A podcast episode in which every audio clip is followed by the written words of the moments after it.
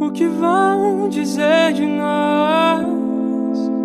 Seus pais, Deus e coisas tais. Quando ouvirem rumores do nosso amor. Quem julga as pessoas não tem tempo para malas. Esta frase, dita por Madre Teresa de Calcutá, foi reproduzida com muita ternura e generosidade por Maria Luísa dos Santos, trabalhadora dos Serviços Gerais da Secretaria de Estado da Saúde há três anos. Ela é mãe de Leonardo, Luciano, Isabela e sogra de Monique, e ainda tem outros dois filhos que não serão personagens dessa narrativa. Baby, eu já cansei de me esconder. Mas a história que será contada não é necessariamente sobre essas pessoas, e sim sobre um sentimento que une todas elas: o orgulho. Orgulho que sentem por trabalhar na rede de saúde do Estado e principalmente de formarem uma família repleta de singularidades, composta por identidades diversas, uma pluralidade de possibilidades de ser e de viver que estão contempladas na sigla LGBTQIA. Meu nome é Luciano Dornelles, do Santos Silva, sou transgênero, homem trans, com muito orgulho. Monique Nogueira Benedito de Lima, sou fisioterapeuta, sou mulher de homem trans, com muito orgulho. Meu nome é Isabela Aparecida Santos, eu sou lésbica com orgulho. Meu nome é Leonardo Dornelles, eu tenho 32 anos, eu sou encarregado de serviços aqui na Secretaria Estadual de Saúde e eu sou um homem gay e tenho muito orgulho de ser quem eu sou. Maria Luísa dos Santos. Meus filhos cabem no arco-íris, não só cabe no arco-íris, como cabe no meu coração. E eu amo todos eles e acolho. Luciano tem tatuada no ombro a palavra resiliência, que pode ser traduzida como a capacidade de se regenerar após grandes mudanças.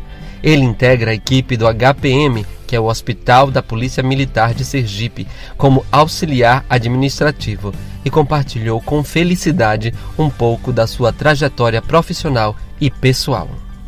Aos 35, né, eu comecei a transição. Foi quando eu fiz a mastectomia.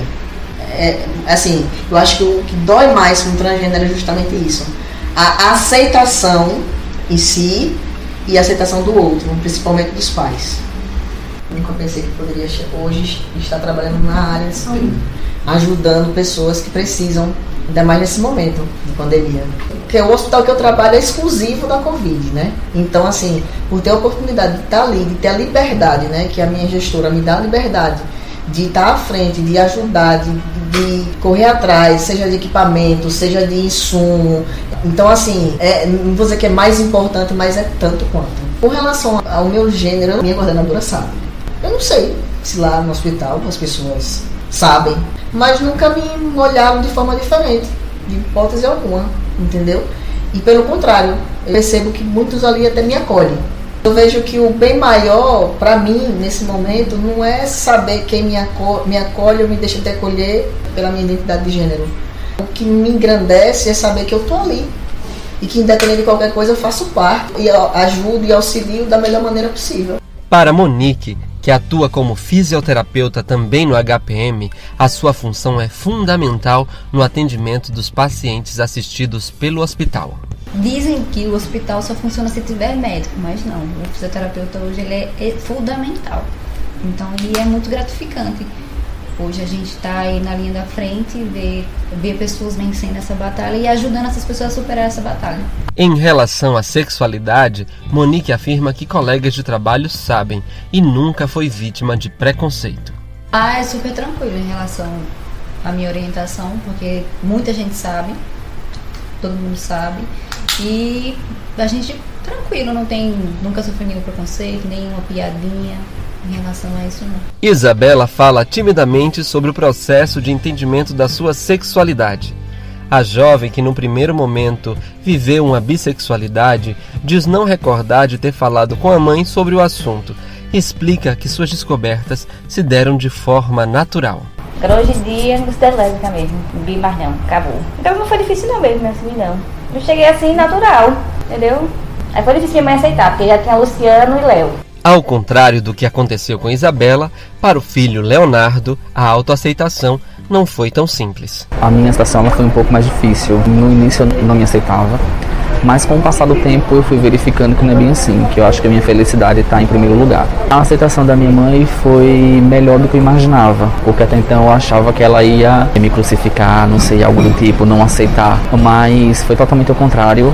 Ela me abraçou, me acolheu, minha mãe aceitando é, não estava nem aí porque os outros iam achar. Então isso para mim foi muito gratificante. Leonardo explica que trabalhar na SES junto com a mãe e a irmã é uma experiência nova. Afinal, ele exerce a função de chefe. Uma experiência muito boa, por sinal. Aqui dentro a gente tem uma convivência como profissional, em casa a gente tem uma convivência como família, totalmente diferente uma coisa da outra. Em todos os relatos, foi possível verificar que o acolhimento de Maria Luísa fez toda a diferença na consolidação das identidades dos seus filhos e filhas. O importante é que a gente ame que a gente acolhe, é filho. A gente não pode deixar de acolher porque é um filho, porque quer que seja. Porque o que foi que Deus pregou no mundo? Deus não pregou preconceito, não. A maior potência do mundo é o amor. Não tem outra potência maior, não. Porque tudo que fala mais alto é o amor. E o acolhimento é tudo. Luciano descreve a sua família como sendo uma família pouquíssimo tradicional. Somos em cinco, né? E dentro desses cinco cabe sete cores, as cores do arco-íris. É uma família alegre em todos os aspectos. Graças ao elo de amizade, de amor, de carinho que se fez entre nós, irmãos e mãe. Luciano e Monique mandam um recado para todos os LGBTQIA. Saiam dos armários e ganhem seus espaços. Quebre o armário. Todos são dignos de estar onde quiserem estar, independente de raça, gênero, identidade sexual, orientação sexual, qualquer coisa. Essa família, composta por trabalhadores da área da saúde, já tomou a primeira dose da vacina contra o coronavírus. Afirmam que também estão vacinados contra outro vírus que ainda anda solto na sociedade: o preconceito. O imunizante contra esse mal que tenta impedir a existência de tudo o que é considerado diferente é a coragem. Essa que empodera e autoriza pessoas LGBTQIA, a serem o que nasceram para ser e viverem o que nasceram para viver. E eu me orgulho dessa família. São meus amores. Quem quiser que mexa com eles. eu amo as pessoas. Como diz Madre Teresa de Calcutá, as pessoas que julgam, ela não tem tempo para amar. Porque ela só fica julgando as pessoas, apontando com o dedo, né? Não tem tempo. Eles não vão vencer, baby, nada de ser em vão. Eu, na condição de repórter e narrador desta matéria que você acabou de ouvir, Poderia contar essa história de Luísa, sua filha, Nora e filhos por várias perspectivas. Afinal, vivências não faltam às nossas personagens. Porém, escolhi apresentar essa inspiradora família a partir de uma ótica que impacta diretamente a minha própria existência. Afinal, eu também sou um homem gay, cisgênero, que assim como Isabela, Leonardo, Luciano, Monique e tantos outros LGBTQIA, vive em um mundo ainda repleto de desamor e intolerância. Escrevo esta matéria especial ocupando meus lugares de fala para amplificar vozes que clamam por respeito, dignidade e direitos. Na área da saúde somos muitos, trabalhando bravamente em várias funções, todas elas complementares e de extrema importância.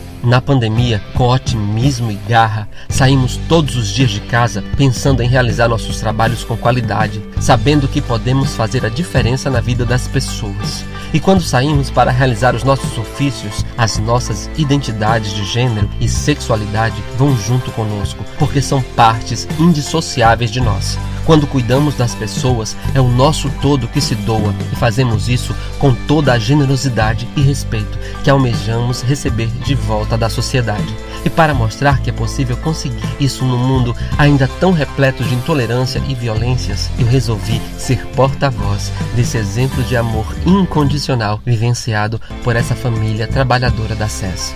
Escrevo esse texto especial como quem finca com orgulho uma bandeira do arco-íris no topo de uma montanha para que outros iguais a mim possam se reconhecer e compreender que não estão sós. São narrativas como essa que oportunizam a comunidade LGBTQIA, renovar as crenças num mundo melhor, no qual o tempo que nos foi dado viver sobre a terra seja gasto com a prática do amor. E ponto final.